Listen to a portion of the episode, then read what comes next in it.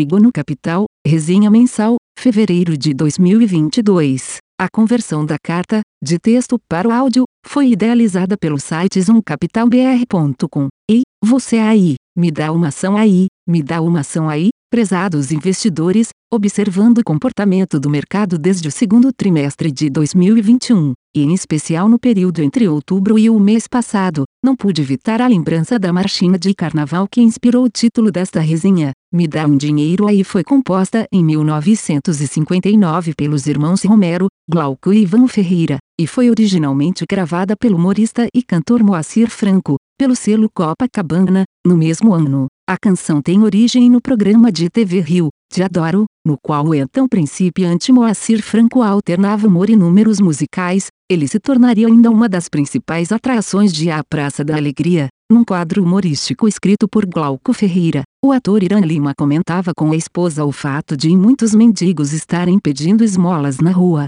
A esposa comenta que isso era um exagero, mas, ao abrir a porta de um armário, o marido encontra Moacir Franco, que interpretava o mendigo, um dos personagens que o fizeram famoso, e então dispara o bordão: Ei, você aí, me dá um dinheiro aí. O público vinha abaixo em gargalhadas. A marchinha inspirada nesse quadro tornou-se a mais tocada no carnaval de 1960 e até hoje embala nossos salões e festas de carnaval. A letra, como todos se recordam, diz: Não vai dar, não você vai ver a grande confusão. Enquanto investidores estrangeiros, instigados pelas principais corretoras de valores norte-americanas que colocam a bolsa brasileira como uma das mais baratas do mundo, talvez a mais descontada, se fartam de comprar ações brasileiras. Investidores locais, principalmente institucionais e pessoas físicas, alimentam os mendigos com esmolas ações com preços que mais parecem aquele trocado que não nos faz falta, enquanto correm para a segurança da renda fixa. Mas o tiro pode sair pela culatra. Em algum momento, as taxas de juros deverão reverter a alta, e já se vê que apontam para uma inclinação mínima. Para os estrangeiros, nossa taxa de juros pouco importa, só ficam de olho em que, quando vierem a cair, o PIB deverá sentir reflexo positivo e crescer, e eis aí um dos principais motivadores para investimentos e alocação nos diversos mercados. O Brasil, segmentado em mercados emergentes e a América Latina, é visto como país com economia e muitas empresas ligadas a commodities, além de ter um pujante agronegócio, também ligado a elas. É ainda um mercado com boa liquidez nas blue chips, facilitando a alocação do smart money aquele dinheiro que se move rapidamente, agiu e arisco como um gato selvagem e que, logo que pressente o perigo, corre até achar paragens mais seguras. A queda nos juros e o aumento dos preços das commodities são fatores positivos nos lucros das empresas. Também fortalecem a balança comercial e as reservas cambiais. Assim, petróleo, minério, produtos siderúrgicos, grãos, açúcar, café e algodão mais caros, entre muitos outros exemplos, representam certo edge contra a inflação mundial. Normalmente, quando commodities sobem de preço e as exportações aumentam, as moedas dos países emergentes dependentes desses itens em suas pautas de exportação tendem a se valorizar frente ao dólar. O investidor estrangeiro se beneficia então com um duplo alfa, ganha com a alta das ações e com fortalecimento das moedas. Quanto maiores os preços dos produtos já citados, mas não só, e da energia, o Brasil se beneficia indiretamente, afinal, as taxas de juros não têm poder de impactar os preços globais da energia, exceto em caso de forte elevação, cujo resultado seria retração geral da economia e recessão. Os bancos centrais, com as economias dos países ainda cambaleantes e ainda em ambiente pandêmico, têm o desafio de ou elevar os juros e desaquecer a economia, ou deixar a inflação se acomodar. Eis aí uma decisão nada confortável a ser tomada. Estão entre a cruz e a espada. Na Trígono, nosso posicionamento é muito semelhante ao dos estrangeiros, mas estes, enquanto buscam ações mais líquidas, como Petrobras PTR4 e Vale, Vale 3, que em janeiro subiram 13,7% e 3,7% respectivamente, antes 7% do IBOV. Nós temos em nossas carteiras empresas afins, relacionadas à energia e mineração, que tiveram comportamento muito aquém e até negativo. Caso de São Martinho, SMTOA3, com ganho de 6,7%, e Ferbasa, fez a 4, com queda de 4,7%. Outro exemplo interessante é a Caterpillar, uma das maiores fabricantes mundiais de bens de capital ligados à infraestrutura, energia e mineração. A empresa reportou no dia 28 seus resultados de 2021. As receitas cresceram 23% para 13,8 bilhões de dólares americanos, e o lucro operacional cresceu menos, de 17%, para 1,6 bilhão dólares americanos. Embora o volume de vendas tenha respondido por 18,2% do crescimento e os preços, por 4,5%, boa parte dos ganhos foi corroída por custos ligados a materiais como metais e componentes metálicos, fundidos de ferro. Por exemplo, a Tupi tem na Cat um de seus principais clientes, e, até por isso, tem também sua parcela na elevação desses custos. Ela também teve seus próprios desafios com elevação de custos, a sucata dobrou de preços, por exemplo, mas, protegida contratualmente, vem repassando os custos do materiais aos clientes. A CAT informa que no 1T22 os custos continuarão a impactar as margens, mas ao longo do ano vai recuperar suas margens, com aumentos de preços. Os gráficos a seguir ilustram muito bem a evolução dos preços dos metais, que se traduzem em custos mais altos de componentes industriais ligados a materiais metalúrgicos, e como as empresas, no caso, a Caterpillar, repassam tais custos e veem suas ações se valorizarem mesmo num ambiente inflacionário. Em nossas carteiras há algumas empresas que processam metais, especialmente sucata, para as quais também vale esse raciocínio. Elas atuam no escopo de economia circular e repassam gradativamente os custos aos preços. Destacamos Kepler Weber aço carbono, metal leve, vários tipos de metais, churras e tupi, sucata, gusa e ligas, e outras composições menos relevantes. Tais repasses de custos, embora num primeiro momento pressionem as margens como percentuais da receita, nominalmente aumentam o EBITDA e o lucro líquido. Parte do mercado, no entanto, está mais preocupado com margens do que com geração de caixa ou ROIC retorno sobre capital investido, que com o WACC, custo ponderado do capital, compõe o EVA, valor econômico adicionado. Quanto maior o diferencial entre o ROIC e o AC, maior o potencial de remuneração ao capital investido ou empregado, ou criação de valor aos acionistas, apenas lembrando, todas as siglas mencionadas estão no original em inglês. A Tupi também continuará a recompor margens, ao mesmo tempo em que sucata, minério de ferro e gusa tendem a se estabilizar e até cair de preços. A Kepler Weber também enfrenta o forte aumento de preços do aço, mas gradualmente o repassa a seus produtos. Como todas as concorrentes e empresas dos mesmos setores sofrem o mesmo processo inflacionários,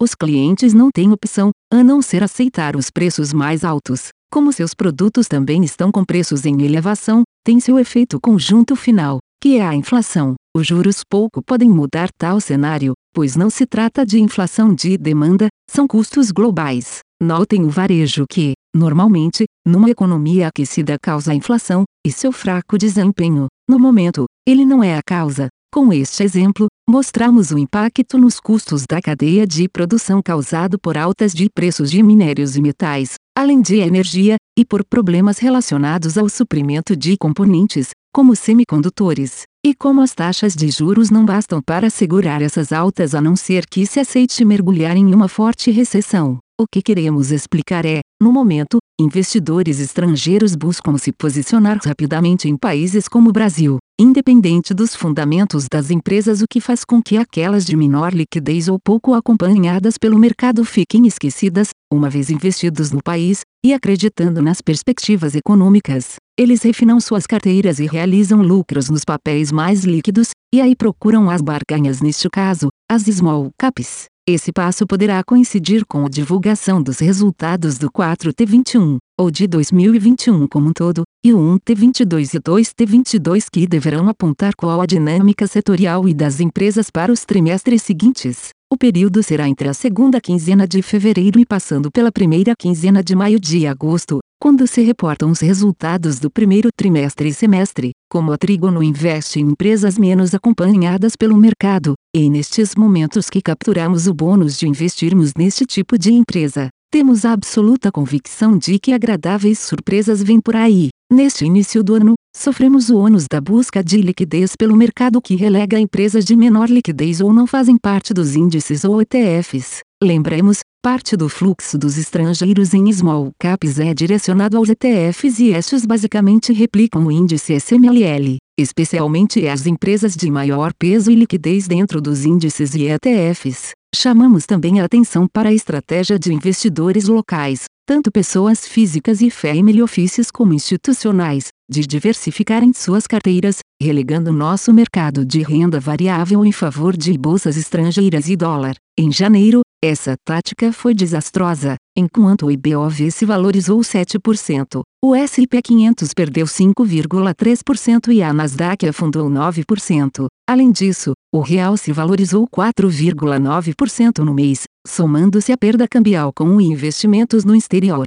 Já o investidor estrangeiro ganhou com a nossa bolsa e o câmbio. Tais perdas, dependendo da alocação no exterior, poderão corroer grande parte dos ganhos em renda fixa, além da perda de oportunidade pela subalocação no mercado de renda variável no Brasil. Temos só janeiro, por enquanto, como base concreta, mas o que levaria a achar que tal movimento será muito diferente daqui para frente? As expectativas da alta de juros pelo FED são amplamente conhecidas e precificadas, já espelhadas pela queda dos principais índices na terra do Tio Sam. No Brasil, as eleições não são novidade, muito menos o candidato que se posiciona até o momento como favorito. Mesmo seus discursos sobre o futuro da Petrobras não parecem amedrontar o mercado. Há até quem afirme que o mercado a Faria Lima receberia bem sua vitória. Em meu favor, não faço parte desse mercado, estou bem distante da Faria Lima e protegemos nossas carteiras desde 2015. A Trigono tem sido vencedora desde seu início e mais uma vez explicaremos nossa estratégia,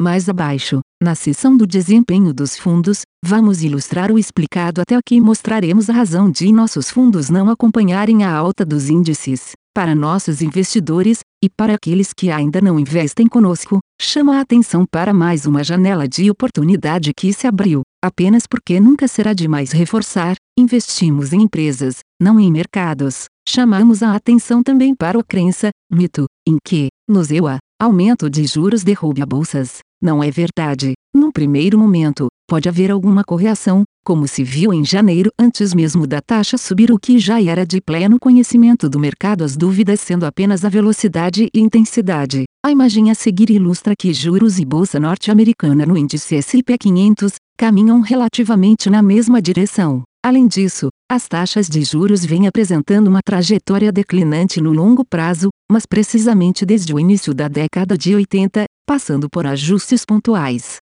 Desta forma, investidores institucionais e indivíduos que buscam constituir um patrimônio para a aposentadoria, buscam a renda variável que proporcionou, mais uma vez, no índice S&P 500 um retorno de 5,4% ao ano em relação à inflação no ZEUA, num período de 50 anos para quem começou uma poupança bem jovem, ou 7,3% num período de 30 anos. A razão disso está no próprio crescimento da economia, associado ao crescimento dos lucros, as empresas repassam os custos inflacionários, os dividendos retornam aos investidores, que são então reinvestidos, gerando o efeito de capitalização, com a compra de mais ações, que geram mais dividendos e assim por diante. Também as empresas recompram suas próprias ações, aumentando o lucro por ação e, como consequência, os dividendos por ação, fortalecendo ainda mais o retorno proporcionado pelos dividendos e a renda que estes proporcionam. A queda dos juros decorre da necessidade de estimular a economia por diversos motivos,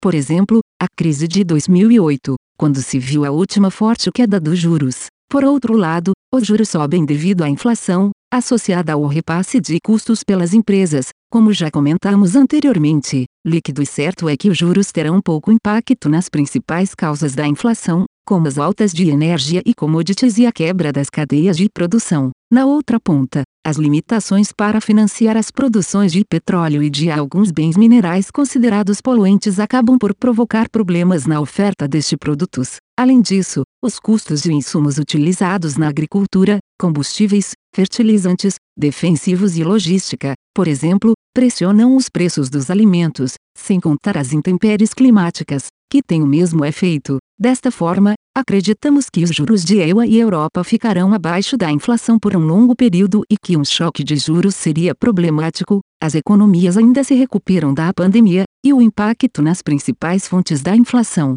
energia e materiais, seria pequeno. Para lembrar, o que há não é uma inflação de demanda, mas sim um choque de oferta, relacionado à quebra de cadeias produção. Também há o fator ESG questões ambientais principalmente, que pressionam custos e limitam a oferta das commodities, vimos isso no caso da Caterpillar. A perseguição, por parte de quase todas as nações e empresas, da ideia de descarbonização também deverá ter efeitos na inflação. Como substituir a energia fóssil? Quais os custos envolvidos? De onde virão matérias-primas e equipamentos? A nova normalidade, com a licença para usar uma expressão um tanto desgastada em um mundo pós-Covid-19, do ESG, apenas reforçando, será um complicador, com a pressão que vai exercer sobre o suprimento e investimentos em energias e combustíveis que não encontram ainda substitutos na mesma velocidade do descomissionamento da produção, além de demandas já presentes, como o crescimento demográfico e de renda, especialmente em países asiáticos, que intensificam a demanda mundial por energia, turbinado pelo crescimento do PIB per capita, associado ao maior consumo por habitante. Um fato é certo: trilhões de dólares serão investidos e alguém terá que pagar esse custo. A população de menor renda certamente sentirá o maior peso desse encargo. E, você aí, conjuntura internacional, o cenário de estresse causado pela aceleração do tapering, redução gradual de estímulos monetários pelos bancos centrais, e pela precificação de sucessivos aumentos das taxas de juros pelo FED em 2022, continua afetando diversos mercados e setores mais sensíveis à liquidez, como o de tecnologia, notadamente aquelas empresas pouco ou não lucrativas. Vejamos o caso do ETF ARKK que representa um índice de empresas ligadas à tecnologia e inovação. Entre 2 de agosto de 2021 e o último dia 31, a queda apresentada foi de 53,5%, mas se contado desde 27 de janeiro de 2020, no mundo pré-pandemia, portanto, há um ganho acumulado de 40,4%, ou seja, a boa gordura para queimar. O SP 500, por sua vez, apresentou retorno bastante próximo no mesmo período, 39,5%, mas de 28 de agosto do ano passado até o mesmo 31 de janeiro, houve valorização de 14,4%. A diversificação para tecnologia e criptomoedas, vide abaixo, como se vê, tem causado perdas significativas, apenas com a expectativa de aumento das taxas de juros. Outro exemplo, criptomoedas. O ETF HSH11 que representa investimentos, por exemplo, em Bitcoin e Ethereum apresentou queda de 30,3% de 28 de abril de 2021, seu lançamento, até 31 de janeiro deste ano. O Bitcoin BTC sofreu queda de 36,4% entre seu pico recente, em 7 de novembro de 2021, e o fim do mês passado. Mais um modismo, as SPACS, sigla em inglês para Special Purpose Acquisition Company, que se traduziu como SPE, Sociedade de Propósito Específico. Por elas, são captados recursos para investir na compra de empresas. São variações do tema cheque em branco. São também conhecidas como fundos de private equity, ou seja, investem em empresas não negociadas em bolsa, e a promessa é levá-las justamente para a bolsa, por meio de IPOs e daí oferir grandes ganhos. Apenas em 2021, os SPACS captaram 145 bilhões de dólares americanos, um aumento de 91% sobre 2020. Para nós, investimentos em ativos como RKK, criptos, ou seja lá que nome tenham, e SPACS representam um excesso de liquidez trazido para a economia, ao invés de ser injetado em bens de produção ou em geração de energia, esse excesso de liquidez criou grandes bolhas especulativas que raramente, se alguma vez, têm finais felizes. Todos lembramos das bolhas 10.com de meados dos anos 1990 até o ano 2000, ou do subprime que estourou em setembro de 2008, da qual nunca houve uma franca, robusta e verdadeira recuperação. Seus efeitos até hoje são sentidos, como na queda das taxas de juro e na economia cambaleante da Europa. Como já disse a letra da marchinha, isso vai acabar em uma grande confusão. O das SPACS acabou no ZEUA, o que contribuiu também para a grande diminuição de liquidez nesses tipos de ativos. Mas no Brasil, tão afeito a copiar os gringos, vão surgindo SPACS ou SPS. As consequências podem ser bastante negativas. A busca por enriquecimento rápido e grandes lucros, sem considerar os riscos, está na raiz de muitas tragédias pessoais e do declínio de grandes instituições financeiras. Lembremos dos casos do LTCM Long Term Capital Management e de Bernie Madoff. O LTCM, criado em 1994, foi um hedge fund, cujo quadro de diretores e conselheiros incluía nomes como Myriam Scholes e Robert Merton, agraciados em 1997 com o Prêmio Nobel de Economia, por desenvolverem o famoso modelo Black-Scholes, com rendimentos de 21% no primeiro ano, 43% no segundo e 41% no terceiro, o fundo entrou em colapso em 1998, após as crises da Ásia, em 1997, e da Rússia, em 1998 que também quebrou muita gente no Brasil. O fundo perdeu, em quatro meses, em 1998, 4,6 bilhões de dólares americanos, quantia que hoje faz lembrar a cena do filme Austin Powers, em que o Dr. Evil exige da ONU a alucinante quantia de pausa dramática, um milhão de dólares. Mas, à época, foi de fato um volume bastante expressivo. Para se manter solvente, o LTCM teve que receber injeção de capital de 3,65 bilhões de dólares americanos de 14 instituições financeiras. Foi liquidado no início do ano 2000, devido, de acordo com os gênios da economia e o gestor John Meriwether,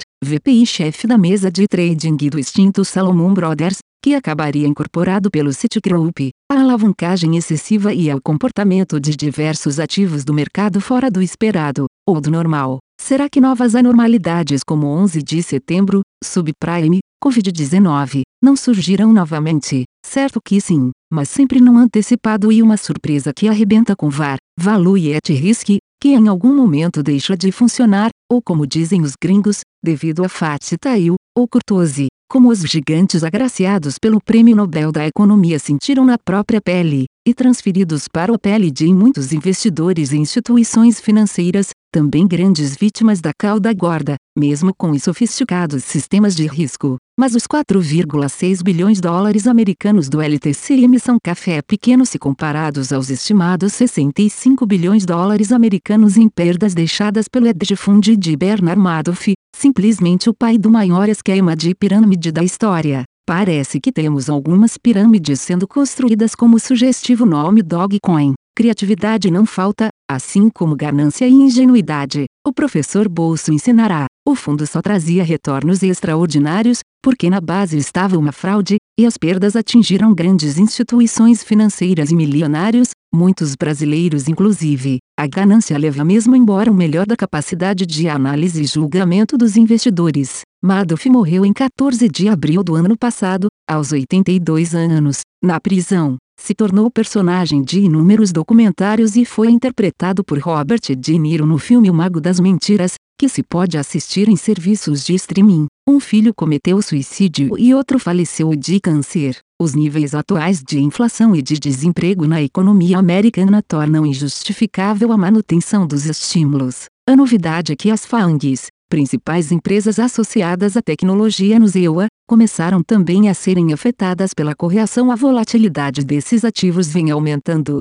e se intensificou com a publicação dos resultados de 2021. O exemplo mais eloquente talvez seja o Facebook, cujas ações derreteram após os resultados. Por enquanto, parece ser apenas uma pausa saudável da grande euforia que Wall Street viveu desde o começo da recuperação após o crash inicial provocado pela Covid-19. Mas a experiência das DOT.com fica sempre na memória daqueles que perderem fortunas e, talvez os mais jovens não tenham a menor ideia do que foi essa grande bolha. A mesma que se repete de tempos em tempos com ativos exóticos, ou aquele investimento que é lucro certo e só os trouxas não conseguem ver. Diante desse cenário e da continuação do boom das commodities, os mercados emergentes, que ficaram para trás nessa euforia de mercado pós-crash, tornaram-se uma alternativa atrativa aos investidores estrangeiros. Do ponto de vista destes, são importantes uma certa estabilidade da moeda, segurança jurídica e institucional, liquidez e obviamente a subprecificação dos ativos. O Brasil se destaca entre os mercados com liquidez aceitável, dado que a volatilidade da moeda diminuiu bastante. Surpreendentemente, a segurança jurídica é maior que a média, ainda mais se as referências forem China, Índia, Turquia e Rússia. Por exemplo, na América Latina, o Brasil é a principal alternativa de novo, pela liquidez e pelo fato de o México ter uma bolsa com poucas empresas e uma economia muito associada aos EUA. China e Índia têm grande potencial econômico, mas a insegurança jurídica é notável. Além disso, muitas vezes o vigor de suas economias reais não se traduz em alta dos ativos financeiros.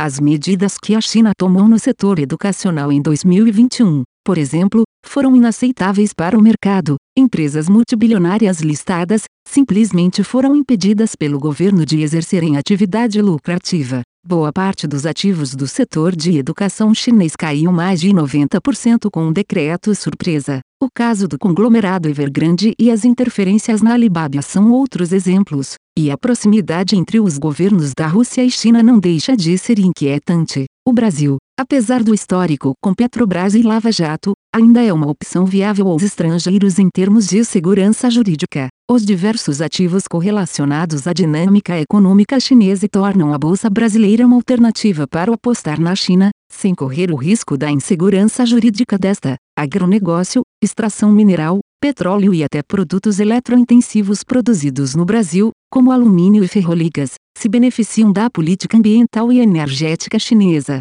Não surpreenderia ver os investimentos chineses se intensificarem aqui como inclusive já fizeram, no setor energético, vide a CPFL, as gigantes State Grid e CTG, China Triguages Corporation. Estima-se que os chineses já controlam entre 10% e 12% da geração, transmissão e distribuição de energia elétrica no país. Como abutres, que sentem cheiro da carniça a quilômetros, a China já começa a investir pesadamente no vizinho portenho. O noticiário em janeiro continuou a corroborar nossa visão sobre energia. Os preços de gás nos principais hubs da Europa e Ásia seguem em níveis recordes. A regra matemática, para termos uma ideia de equivalente Brent, é multiplicar o preço MMBTU do gás por 5,6. Por exemplo, o preço do contrato de gás natural para março de 2022, no Reino Unido, está atualmente em 26 dólares americanos MMBT, o que, em termos energéticos, equivaleria a 145 dólares americanos barril para o petróleo tipo Brent. No Brasil, lembremos, estamos perto de 10 dólares americanos MMBT, com tarifas e encargos embutidos o que traz uma certa vantagem para a indústria nacional em termos de insumos e energia. O Brent também continua muito forte, com o barril ultrapassando a marca dos 90 dólares americanos no começo de fevereiro. Estruturalmente, já abordamos as razões por trás do grande gargalo de energia existente no mundo atual, mas eventos como invernos rigorosos e a tensão Rússia-X-Ucrânia também têm contribuído para agravar a situação. Fora a questão da transição energética para o baixo carbono e a observância dos preceitos ESG, que já abordamos mais acima, o Brasil se insere neste contexto de forma extraordinariamente vantajosa. Nos tornamos uma grande província do setor de exploração de petróleo no pré-sal. Temos energia renovável e limpa com potencial enorme de crescimento, que poderá ser convertida futuramente em hidrogênio verde e produtos eletrointensivos com baixos custos de produção e pegada de carbono. A Europa, no entanto, discute se gás natural e energia atômica são verdes. A cor parece depender apenas da conveniência econômica. A Alemanha acha que energia nuclear não é verde, mas gás natural de natureza fóssil sim. Já a França vê o oposto. O Brasil ainda possui enormes potenciais de energia, eólica offshore, biometano de vinhaça, subproduto da açúcar e etanol, que substituiria o diesel, biomassa, etanol, G2 e de milho, que pode ser usado em veículos híbridos e elétricos de célula de hidrogênio, e outros. Há outro país no mundo que reúna todas essas possibilidades e potenciais para a geração de energia renovável e limpa. No mercado de etanol e açúcar, além da tendência positiva do preço do petróleo, temos a possível diminuição, talvez o cancelamento, dos subsídios à produção de cana-de-açúcar na Índia. Isso teria impactos enormes de oferta no setor, principalmente em um cenário de alta extrema no preço dos insumos agrícolas, com a alta do gás natural correndo logo ao lado. Sabemos que a produção indiana é em grande parte pouco desenvolvida e dependente de subsídios. Apesar disso, a Índia é um dos grandes players mundiais e o corte nos subsídios pode causar uma grande falta de produto no mercado global. Empresas como São Martinho e Jalhos Machado únicas listadas na B3 que são 100% dedicadas ao açúcar e etanol, seriam bastante beneficiadas. Destacamos uma vez mais que a Índia antecipou de 2025 para 2023 o um aumento da adição de etanol à gasolina dos atuais 10% para 20%, e aprovou a introdução da tecnologia Flex Fuel. O país foi recentemente condenado pela OMC em queixa do Brasil e de outros países, pelos subsídios à exportação de açúcar. Todos estes fatores combinados deverão levar o preço da commodity a um novo patamar, no curto e no longo prazos. Uma indicação disso é que os produtores de açúcar, nesta época do ano, antes mesmo do início da safra, costumam fazer edge de 70% das exportações,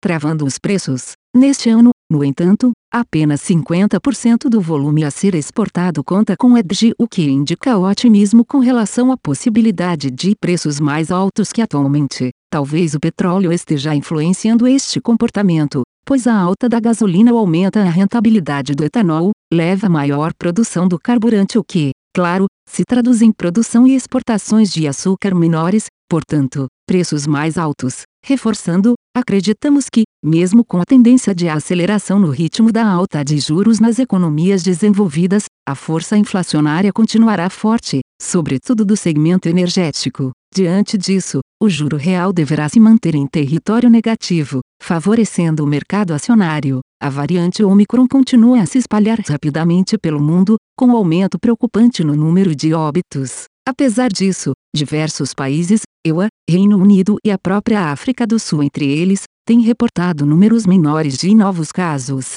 Tem-se falado na possibilidade de que o pior já tenha passado. A Noruega, por exemplo, já anunciou o fim da maioria das medidas restritivas, como o teletrabalho obrigatório ou impedimentos à venda de álcool. A Dinamarca seguiu pelo mesmo caminho. A Austrália que protagonizou o ruidoso caso envolvendo o tenista Novak Djokovic há algumas semanas anunciou a flexibilização de medidas e a abertura de fronteiras ao turismo, desde que o turista esteja vacinado. Na contramão, vimos a Áustria, que tornou obrigatória a vacina a todo maior de 18 anos, sob pena de uma multa que qualquer um preferiria não pagar, pode chegar a 3.600 euros, coisa de pouco mais de 21 reais mil. Além disso, o diretor da OMS para a Europa, Hans Kluge, disse que, assim que a onda da Omicron diminuir, deverá haver a imunidade geral por algumas semanas ou alguns meses, seja por causa da vacina ou porque as pessoas ficarão imunes devido à infecção, além de uma diminuição devido à sazonalidade. No início de janeiro, no entanto, o diretor-geral da OMS, Tedros Adhanom Ghebreyesus, afirmou que, embora a Omicron pareça menos grave se comparada à variante Delta, ela não tem nada de branda e tem sobrecarregado os sistemas de saúde em todo o mundo. Enfim, o cenário em relação à pandemia continua turvo. Vamos acompanhar os próximos capítulos. Sobre os impactos econômicos, as medidas de restrições ainda em pé mundo afora, têm sido bem menores que os do início. O mundo tem se adaptado à pandemia, afinal, em 11 de março vão se completar dois anos de pandemia. Aprendeu-se alguma coisa nesse longo período. Novas cepas poderão surgir, já está solta inclusive uma subvariante, a BA2, que é ainda mais contagiosa que a Omicron, e já identificadas algumas ocorrências no Brasil. Mas a vacinação avança, e há a potencialização do efeito de vacinação de rebanho, reduzindo o número de transmissores aos ainda não infectados. Conjuntura nacional em janeiro houve uma folga nas tensões políticas e os resultados fiscais surpreenderam positivamente. O ano de 2021 fechou com superávit primário primeiro desde 2013 de 64,7 bilhões de reais, equivalente a 0,75% do PIB. Os mercados apresentaram uma dinâmica positiva, impulsionados principalmente pelo fluxo estrangeiro, como já explicamos mais acima, que injetou 32,5 bilhões de reais no mercado secundário em janeiro, no segundo maior fluxo mensal em 10 anos. Assim como ocorreu logo após a queda do mercado no início da pandemia, o fluxo inicial de alta pós-recuperação tem se concentrado principalmente nas blue chips do Ibovespa e nas empresas mais negociadas e de maior peso, tanto no IBOV, como no SMLL. O primeiro subiu 7% e o segundo, 3,4%. O nosso ETF TRG11 permaneceu instável. Acreditamos que esse fenômeno tem validade, com a contaminação dos demais ativos sendo questão de tempo, transformando a alta concentrada em alta generalizada.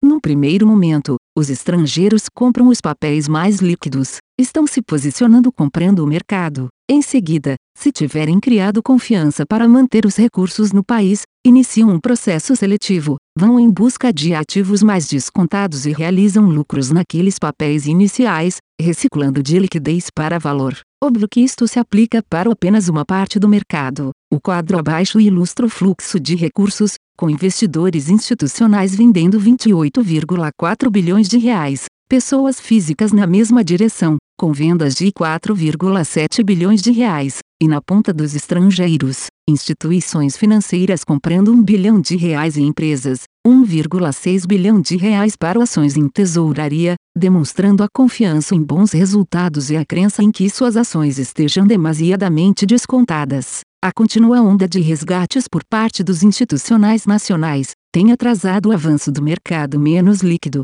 que atualmente não está no foco dos estrangeiros. Estes, por sua vez, realizam boa parte do fluxo para o Brasil via ETFs de Ibovespa, como o EWZ, ou mesmo de Small Caps, concentrados nas ações mais representativas dos ETFs, em índices e nas mais negociadas. Diversas ações do SMLL, não esqueçamos, também são do IBOV, o que explica parte da alta do SMLL, mas, olhando o índice TRG11, percebemos que essa alta de fato foi desigual, com ativos mais líquidos e de maior capitalização de mercado se beneficiando muito mais do fluxo estrangeiro. Fundos locais de ações continuam sofrendo resgates e recebendo poucos aportes, provocando desequilíbrio no mercado, onde o valor das empresas pouco importa. Nós, ao contrário, entendemos que está se abrindo uma janela de oportunidade cada vez maior, uma vez que valor e preço das empresas estão caminhando em sentidos opostos. A título de mera conjectura,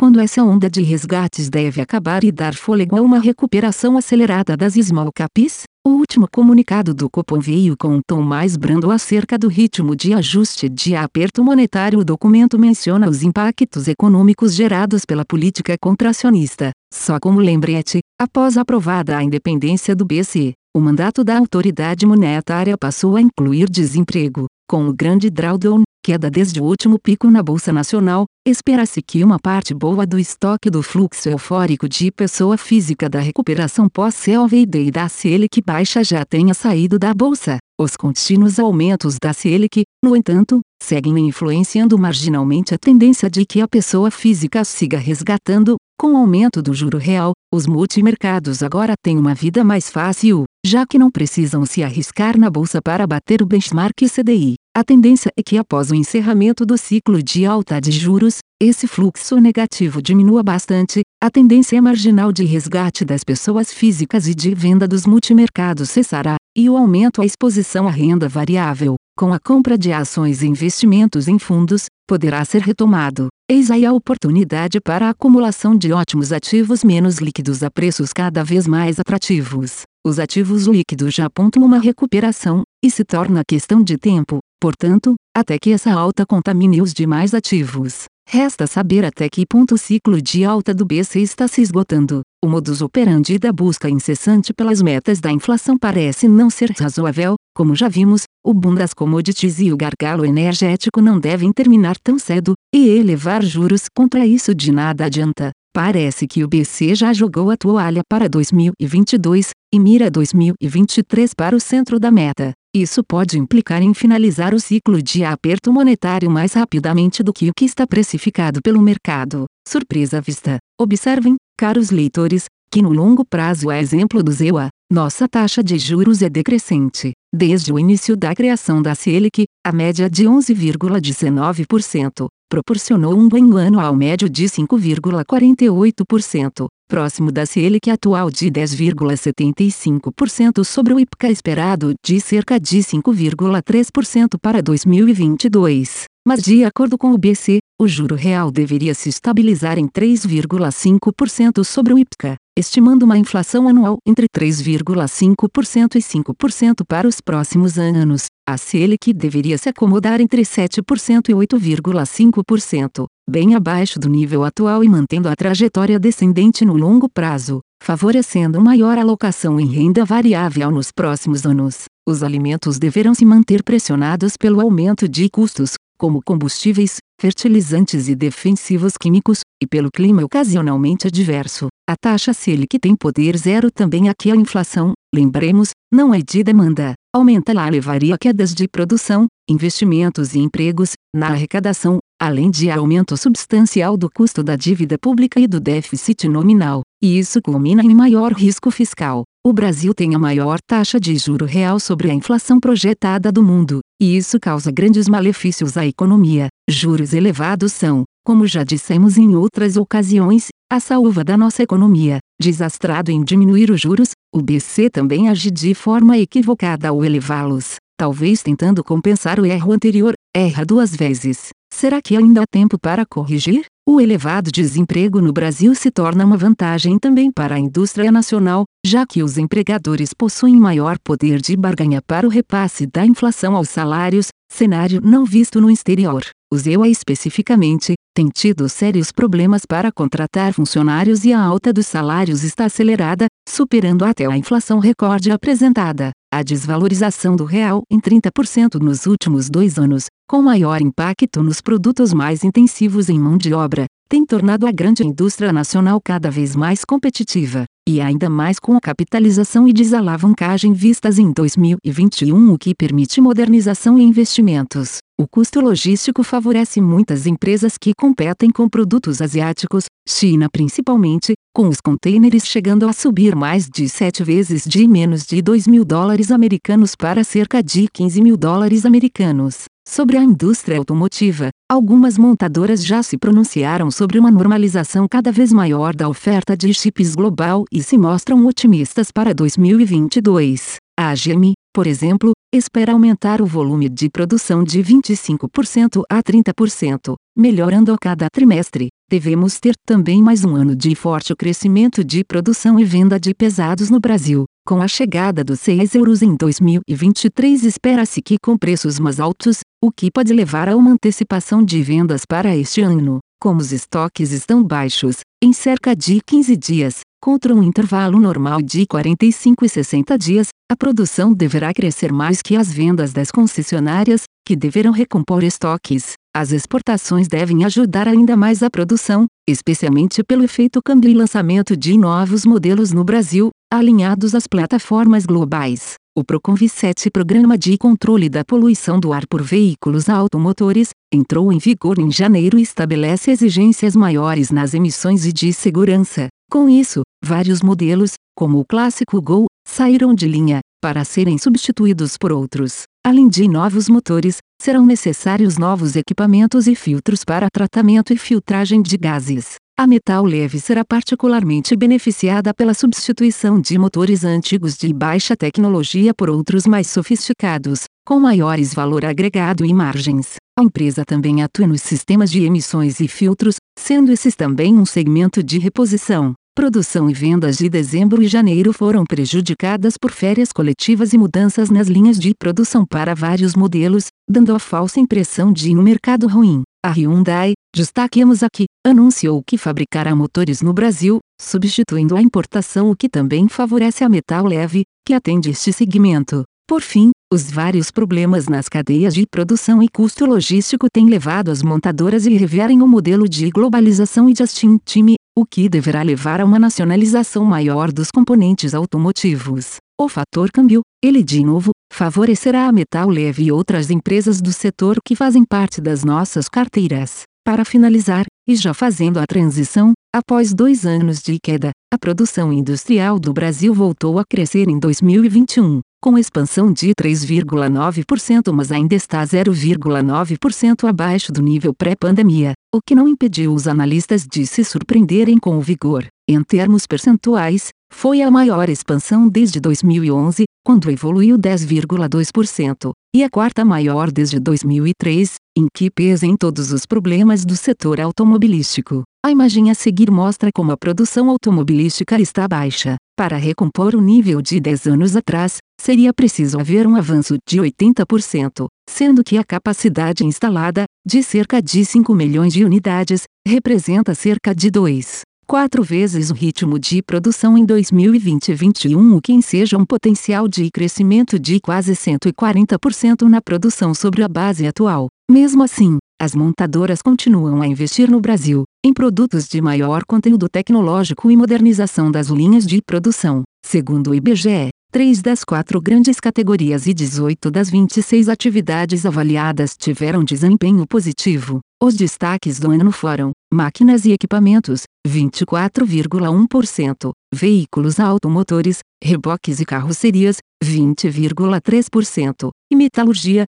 15,4%. Entre as grandes categorias econômicas, o destaque ficou com bens de capital 28,3%. Tal desempenho está em linha com o posicionamento setorial da Trigono. 32% das carteiras inseridas no setor industrial, 21% em metalurgia e mineração e 18% no agronegócio. Estratégia Nossa estratégia permanece intacta desde o início da gestora, no final de 2017. Nosso foco são empresas no segmento Small Caps, com abordagens específicas. Temos um núcleo de empresas as top 5, Ferbasa, Kepler Weber, Metal Leve, São Martinho e Tupi que atendem os quesitos de ESG, dividendos, especialmente futuros, e preço de mercado, e proporcionam uma relação de risco e retorno de acordo com as expectativas de retorno dos fundos, além de diversificação adequada, liquidez média acima de 25 milhões de reais ou de 125 milhões de reais para o conjunto,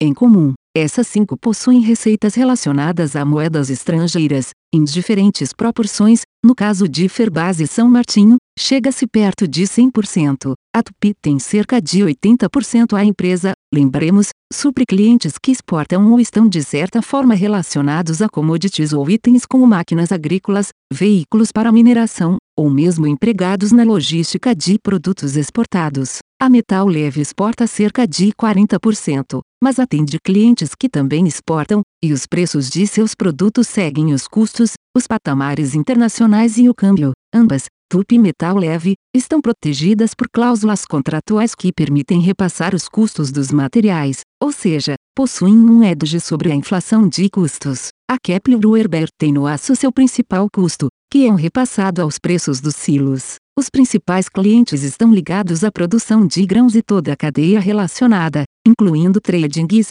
fornecedores de insumos, e cadeia logística, ferrovias, hidrovias e portos. A empresa também tem relação com o tema segurança alimentar. A China dependerá cada vez mais do Brasil no fornecimento de grãos, e silos serão parte essencial dessa cadeia de suprimento. Os biocombustíveis, produzidos a partir de grãos, milho e soja, também serão um fator benéfico para o KW. Grãos vão necessitar de armazenagem ao longo de todo o ano. Já São Martinho, está inserida no segmento sucroalcooleiro, cujas dinâmicas de mercado e preço seguem o mercado internacional, com influência direta do petróleo na formação de preços do etanol, e sobre estes também age sim, ele de novo, o câmbio. São Martinho e o setor também passam por influências climáticas e custos, como diesel e fertilizantes, também de certa forma relacionados ao petróleo que também desaguam no preço do etanol. Desta forma, embora estejamos concentrados em poucos setores e empresas, acreditamos que a melhor forma de proteção das carteiras, contrariando a crença popular de grande diversificação, é investir em poucas empresas, sólidas, que atuam em nichos, que conhecemos muito bem, com potencial de pagar dividendos relevantes, sólidas, tendo a moeda estrangeira como primeira rede de proteção e ESG como segunda rede de proteção. Como já tivemos ocasião de lembrar aqui, escreveu Mark Twain certa vez, o sábio disse: ponha todos os seus ovos em uma cesta, e vigie a cesta. Se o leitor me permite, faço um acréscimo. Twain escreveu de fato a frase, mas a tomou de empréstimo, com o devido crédito de Andrew Carnegie, que a utilizou em um discurso de 23 de junho de 1885. Para alunos do Carrie Commercial College de Pittsburgh, Pensilvânia, EUA, desempenho dos fundos O desempenho dos fundos abaixo dos índices de referência, exceto o Trigono Previ 70, já foi explicado mais acima. Nas tabelas abaixo, segmentamos o IBOV e SMLL em 16 quadrantes, cruzando quatro quartis relacionados à liquidez e peso nos índices, como segue. Para o mês de janeiro, nossa conclusão, a partir dos dados observados, se alinha aos comentários anteriores, ou seja, o mercado, principalmente investidores estrangeiros, buscaram se posicionar nas ações mais líquidas e de maior peso nos índices, além do fato dos ETFs espelharem justamente esses dois parâmetros, mas sem qualquer conotação de valor ou análise fundamentalista. Analisando todas as posições da Trígono em conjunto, os setores que mais contribuíram positivamente foram indústria, com 1,49%, e agronegócio, com 0,68%, e na ponta contrária, de forma negativa, química, com 1,26%, mineração e metalurgia, com 0,85%, concessões e setor elétrico com 0,45% e tecnologia com 0,36%. A seguir, vídeos comentários dos fundos. O mês de janeiro começou com uma queda generalizada entre os diversos tipos de ativos na Bolsa Brasileira, que foi revertida entre as ações mais líquidas ao longo do mês, com o forte fluxo estrangeiro, como já comentamos em detalhe. De forma geral, as ações menos líquidas não tiveram comportamento similar e índices como o IBOV se descolaram fortemente da performance das micro e small caps. Entre os setores que se destacaram positivamente, podemos citar indústria e agronegócio. São Martinho foi a grande contribuidora, beneficiada pelos altos níveis sustentados de preço do etanol e do açúcar. A alta do petróleo e os eventos no setor açucareiro na Índia trazem ainda mais segurança para a sustentação desses patamares de preço, ou mesmo para novas altas. Lembremos que, pela política de São Martinho, a empresa antecipa a compra ou garante o fornecimento dos insumos, reduzindo o impacto na alta destes, ou, mais importante, eliminando o risco de desabastecimento.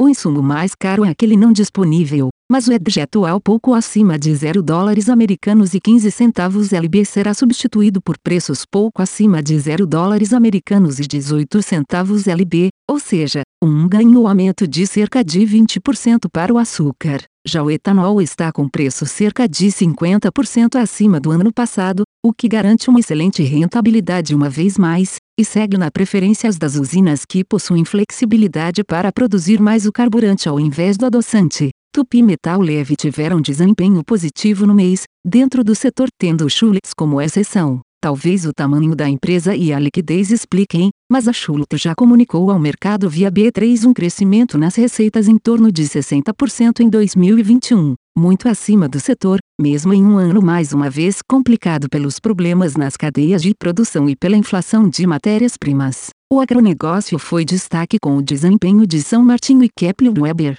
além, claro, da manutenção do dólar valorizado que impulsiona a competitividade nas exportações tanto do agronegócio como da indústria e inibe as importações e a competição com produtos chineses, e o sobrecusto logístico. Apesar da quebra de safra principalmente na região sul, a deste ano ainda deve apresentar bom crescimento, mas a renda do campo tem se sustentado especialmente com a alta de preços em relação à safra passada. A soja, por exemplo, chega hoje a real 200 barra não saca, contra real 170 barra não saca um ano antes. Apenas para informar, o mesmo fenômeno climático que afetou região sul quebrou a safra na Argentina. O setor químico foi o destaque negativo, com os desempenhos de Tronox e Unipar. Em termos de dinâmica competitiva, no geral, a indústria química nacional compete com os estrangeiros por uma fatia do mercado interno, com preços de commodities definidos pelo mercado internacional. Esses produtos são trazidos ao Brasil via frete marítimo e enfrentam também os impostos de importação. Os preços locais seguem os internacionais,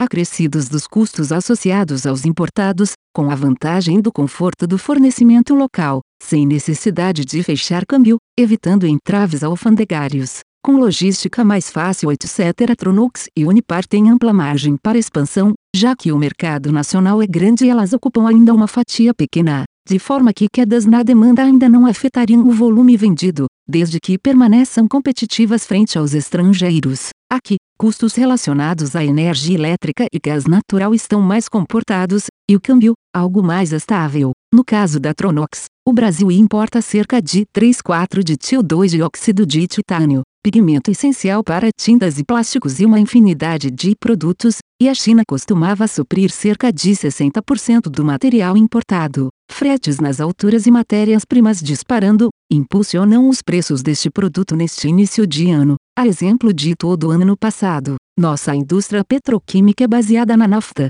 que segue o petróleo, enquanto a americana é baseada no gás que já foi muito barato, até que deixou de ser, pelo menos momentaneamente. Atualmente, a situação é favorável à nafta. Há décadas a indústria química nacional não se encontrava em posição tão boa. Essa dinâmica deve continuar por um longo tempo que, como explicamos nesta resenha, fortalece a posição das empresas do setor, permitindo sua capitalização e uma nova rodada de investimentos para modernizar e expandir, garantindo a manutenção de boas margens e competitividade, e mais, dividendos à vista, como já colhidos em 2021. Unipar e Tronox têm caixas líquidos, que permitem grandes investimentos e pagar bons dividendos, em um ciclo virtuoso para ampliar sua participação no mercado nacional. No caso da Unipar, a empresa reiterou diversas vezes que busca aquisições no Brasil e fora e, pouco tempo atrás, foi alvo de uma tentativa de aquisição por parte de um fundo de private equity, não aceita pelo controlador.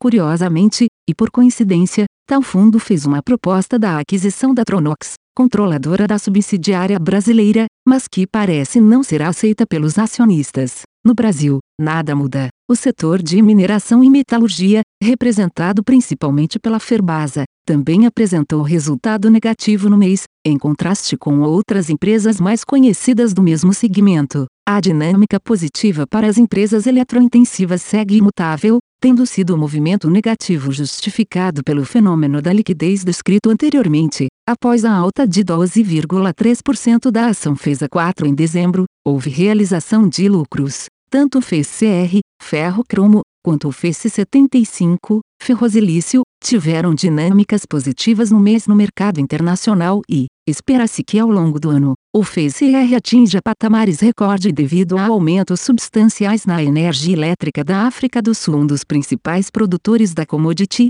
e uma série de problemas na China, relacionados ao meio ambiente e energia também. Destacamos o FEC 75%, cujo preço, devido a uma combinação de fatores, em particular o custo da energia, saiu de 900 dólares americanos tom no 4T20 para quase 5 mil dólares americanos tom na Europa. Na China, que possui energia e coque com preços controlados pelo governo, o preço passou de 3.500 dólares americanos tom o país, lembremos aqui, tributa as exportações do FEC 75% em 25% e do FCR em 40%, o que torna seus preços mais baixos em relação aos mercados internacionais e exportações inviáveis. A Ferbasa, diga-se também, tem com seu principal cliente no Japão um contrato de fornecimento de FES 75% HP, que é atualizado a cada abril de forma que os preços atuais estão abaixo da realidade spot do produto standard. Os preços do HP possuem prêmio de 300 dólares americanos 500 dólares americanos tom, ou de até 30%.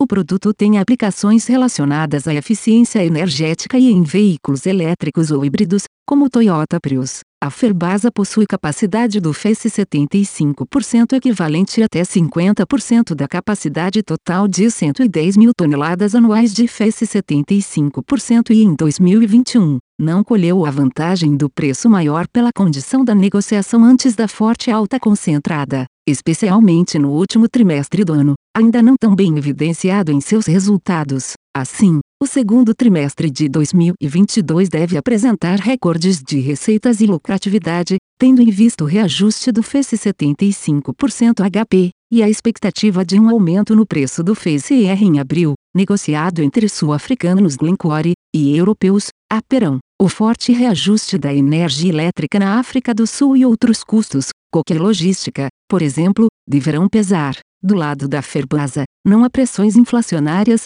pelo contrário, a pluviometria tem sido muito favorável na região Nordeste e existe um excesso de energia regional, com os preços no mercado livre muito baixos. O sistema Nordeste não possui linhas de transmissão suficientes para exportar energia ao Sudeste, e na região não há novas demandas de indústrias eletrointensivas, o que configura uma situação de excedentes de energia, agravada pela entrada de novas capacidades eólica e fotovoltaica. Dessa forma, com a redução de bandeira vermelha e encargos regulatórios, poderá até haver uma redução nos custos da energia, cuja correção com a CHESF ocorre em julho, baseada no IPCA. Em 2021, houve um aumento extraordinário decorrente das condições climáticas adversas no país, e com um impacto em todos os consumidores, entre eles, a Ferbasa que tem na energia elétrica seu segundo maior custo, atrás do minério de cromo. O setor de logística novamente apresentou desempenho negativo no mês.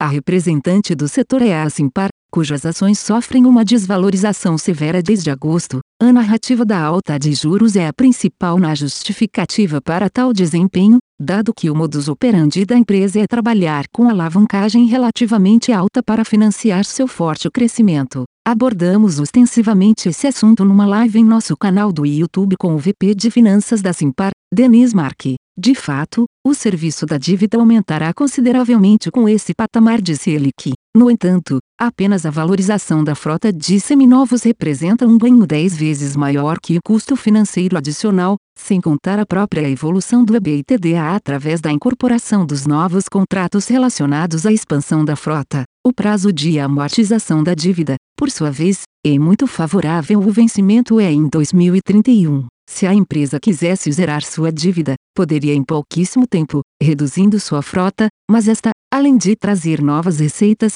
é um de contra a inflação, seu valor sobe junto com os preços dos veículos novos. Isso ocorre porque o negócio da empresa não depende de juros baixos e sim de spread e a diferença entre o retorno de capital dos seus ativos e o custo de aquisição e carregamento desses ativos, juros, como um banco, associado ao WACC custo do capital próprio. Tal spread é o princípio do EVA, quanto maior, tanto maior será a geração de valor ao acionista. Isso se alinha plenamente com a forma como a Trigono avalia as empresas e as precifica. A que é facilmente repassada aos clientes pela natureza do aluguel de caminhões e carros. A alternativa ao aluguel é a compra do ativo. Em grande parte das vezes financiada, o cliente fica então livre para escolher, ou se endivida com juros altos para ter o ativo, ou paga mais para ter o direito de usá-lo. Da mesma forma, a alta no preço desses ativos também é repassada aos clientes. Sendo assim, a dinâmica da empresa permanece a mesma,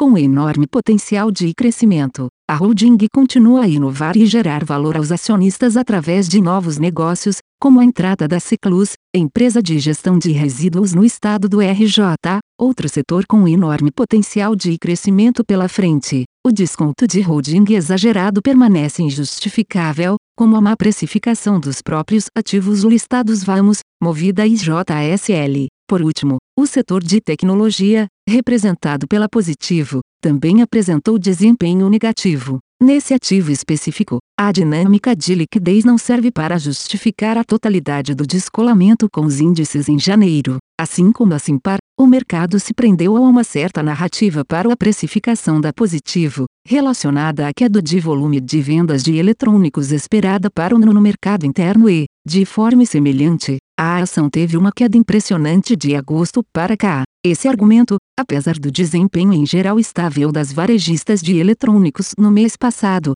pegou o mais forte na positivo, cuja ação caiu quase 15%. Os paralelos com a Simpar também são grandes em relação à sua superficialidade. De fato, a expectativa é de queda no volume de vendas ao varejo para esse ano, mas a positivo, através dos contratos de fornecimento de urnas e do mercado de licitações muito aquecidos no ano devido à volta às aulas presenciais nas escolas, assegura uma receita relevante à empresa em 2022, mesmo que espaçada entre trimestres. Curiosamente, a Microsoft declarou que espera crescimento no mercado de PCs neste ano, devido ao mercado corporativo, segmento que também é atendido pela Positivo, e através de grandes servidores, como o grande contrato de 270 milhões de reais junto à Petrobras. O mercado corporativo também se fortalece com a volta aos escritórios, sendo que muitos usuários de PCs e notebooks mantêm mais de um equipamento, alternando entre o presencial e o home office.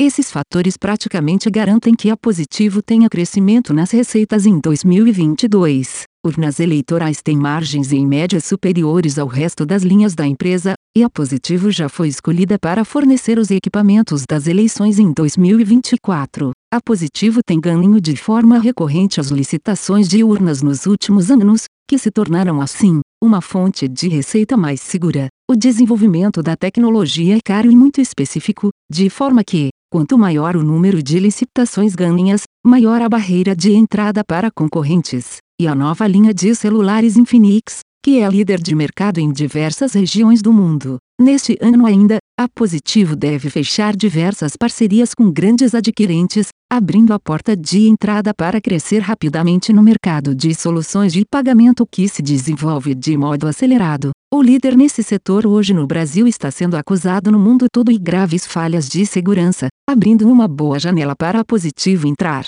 A adquirida ano passado, também deve contribuir para o crescimento do ano no segmento premium de computadores e notebooks. Também realizamos em janeiro, uma live com fundador e seu da Positivo, Elo Rotenberg, em nosso canal do YouTube, abordando os assuntos comentados. A entrada da empresa como patinho feio no Ibovespa também pode ajudar bastante no aumento da visibilidade da Positivo no mercado financeiro, de forma que, se apresentar resultados consistentes e crescentes o que esperamos, investidores institucionais seguidores do benchmark podem aumentar sua alocação na empresa, além do efeito surpresa na publicação de resultados, por ter uma baixa cobertura e entendimento pelo mercado. Trigono Delfos Income Fica e FIA. O fundo teve desvalorização de 2% em dezembro, já o referencial IDV se valorizou 7,5% no mês. A indústria, 1,9%, teve maior contribuição positiva, junto com agronegócio, 0,9%. O setor químico foi o destaque negativo, 2,4%, e setores como concessão e energia, menos 0,7%, e mineração e metalurgia, menos 1,2%, também foram negativos. Tais desempenhos foram explicados na introdução desta sessão. Quando comparadas janelas mais longas, o trigono Delfos teve valorização de 149,8% desde seu início, 26 de abril de 2018, ante 53,8% do IDV e modestos 29,8% do IBOV no mesmo período. O alfa, excesso de retorno sobre o índice de referência, do Delfos foi então de 96%. A volatilidade do Delfos ficou em 21,6% em 12 meses, pouco mais que os 18,4% do IDV, o que se explica pela maior concentração do índice no segmento de utilities, como o setor elétrico, e no setor financeiro, ambos tendo apresentado recentemente menos oscilações que outras áreas.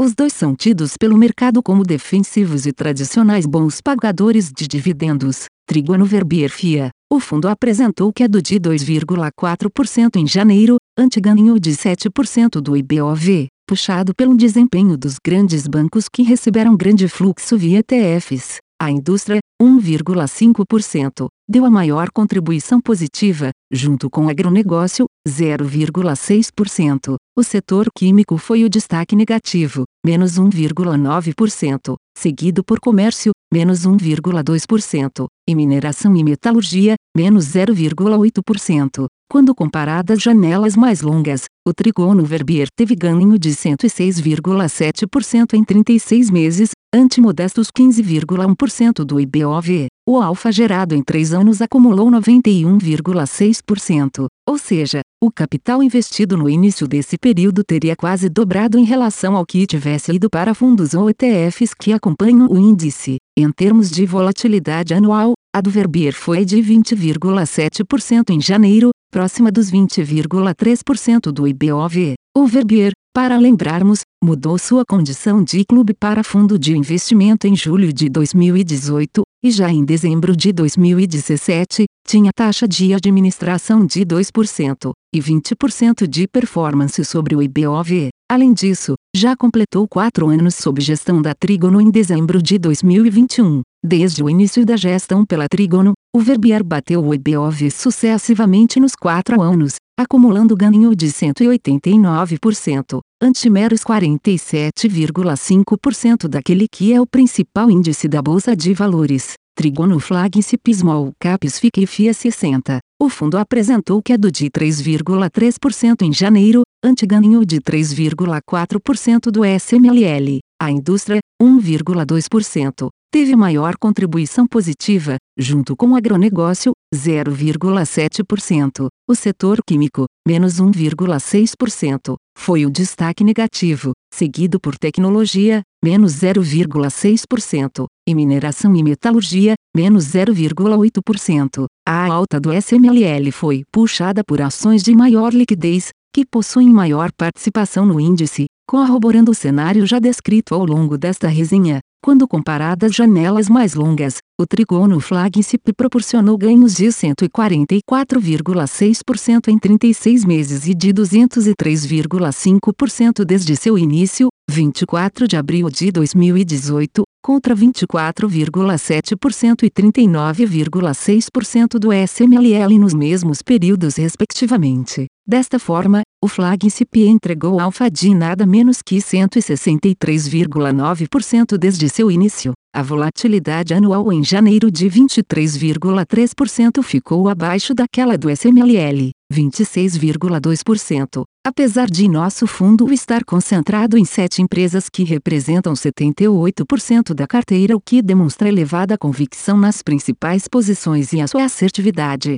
Trigono 70 Previdência Fica e Fim. O fundo, iniciado em 2 de setembro de 2019, teve alta de 0,86% em janeiro, contra variação de 0,73% do CDI. Por setor, novamente indústria, 1,5%, e agronegócio, 0,8%, deram as maiores contribuições positivas, enquanto na contramão vieram mineração e metalurgia, menos 0,5%, e concessão e energia, menos 0,4%. Desde seu início, em 9 de fevereiro de 2019, o fundo acumulou ganho de 49,8%. O CDI, por sua vez, ganhou meramente 9,9% no mesmo período. O Trigono Prev 70, portanto, proporcionou rendimento equivalente a 502% do CDI desde seu início, mesmo alocando 70% de seu patrimônio em ações e 30% em tesouro Selic,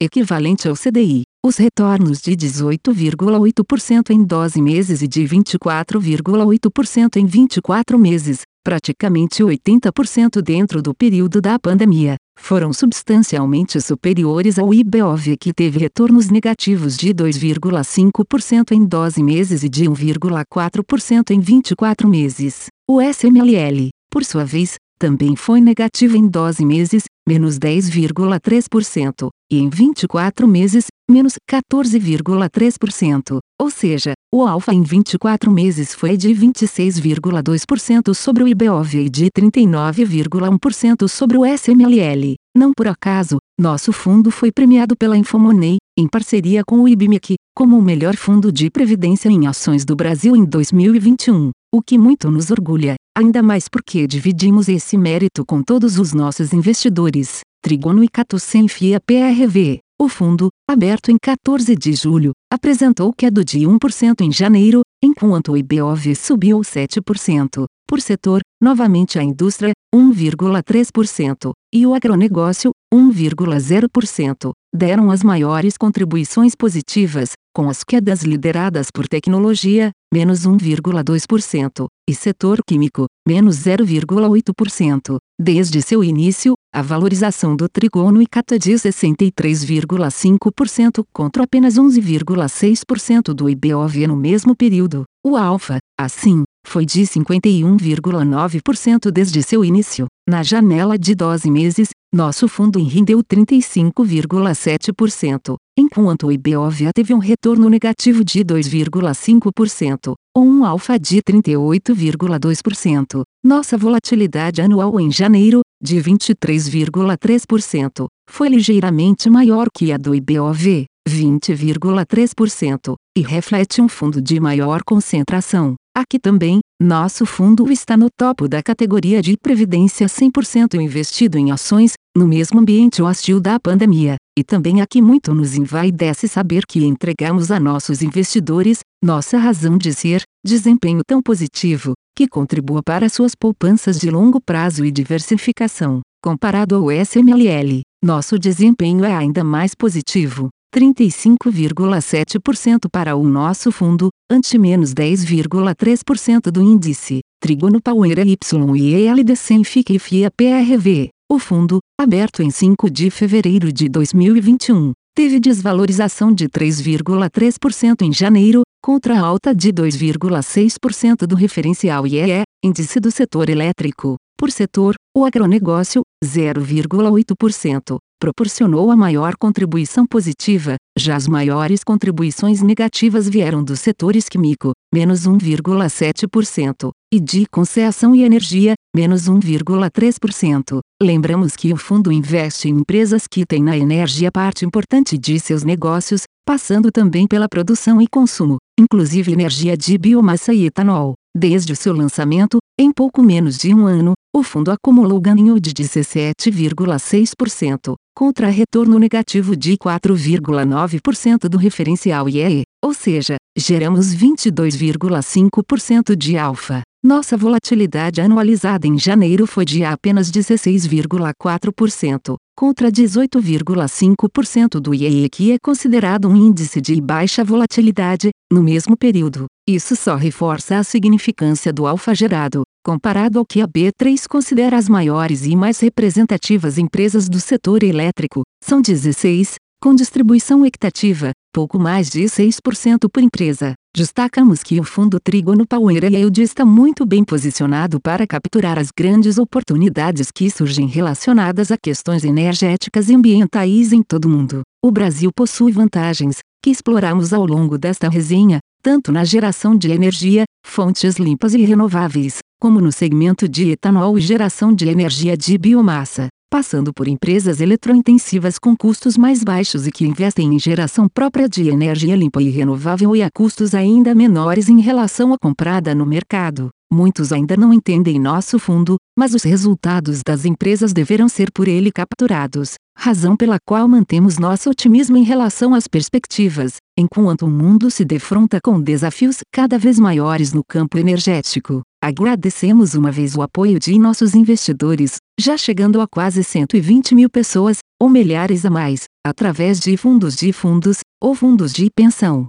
Contamos com a vossa confiança e esperamos poder retribuir como resultados positivos e consistentes no longo prazo. Werner Roger, gestor, e equipe de analistas, Pedro Carvalho, Xin Lai e Osobreyer, Triguano Capital. A conversão da carta, de texto para o áudio, foi idealizada pelo site zoomcapitalbr.com. Aviso legal. É recomendada a leitura cuidadosa do regulamento dos fundos pelo investidor antes de tomar a decisão de aplicar seus recursos. A rentabilidade passada não representa a garantia de rentabilidade futura. A rentabilidade, quando divulgada, não é líquido de impostos. Fundos de investimento não contam com garantia do administrador, do gestor, de qualquer mecanismo de seguro ou fundo garantidor de crédito, FGC. Para avaliação da performance de um fundo de investimento, é recomendável a análise de, no mínimo, 12 meses. A gestora não se responsabiliza por quaisquer decisões tomadas tendo como base os dados deste documento. As informações aqui contidas têm caráter meramente informativo e não constituem qualquer tipo de aconselhamento de investimentos ou oferta para aquisição de valores mobiliários. Os investimentos em fundos de investimento e demais valores mobiliários apresentam riscos para o investidor.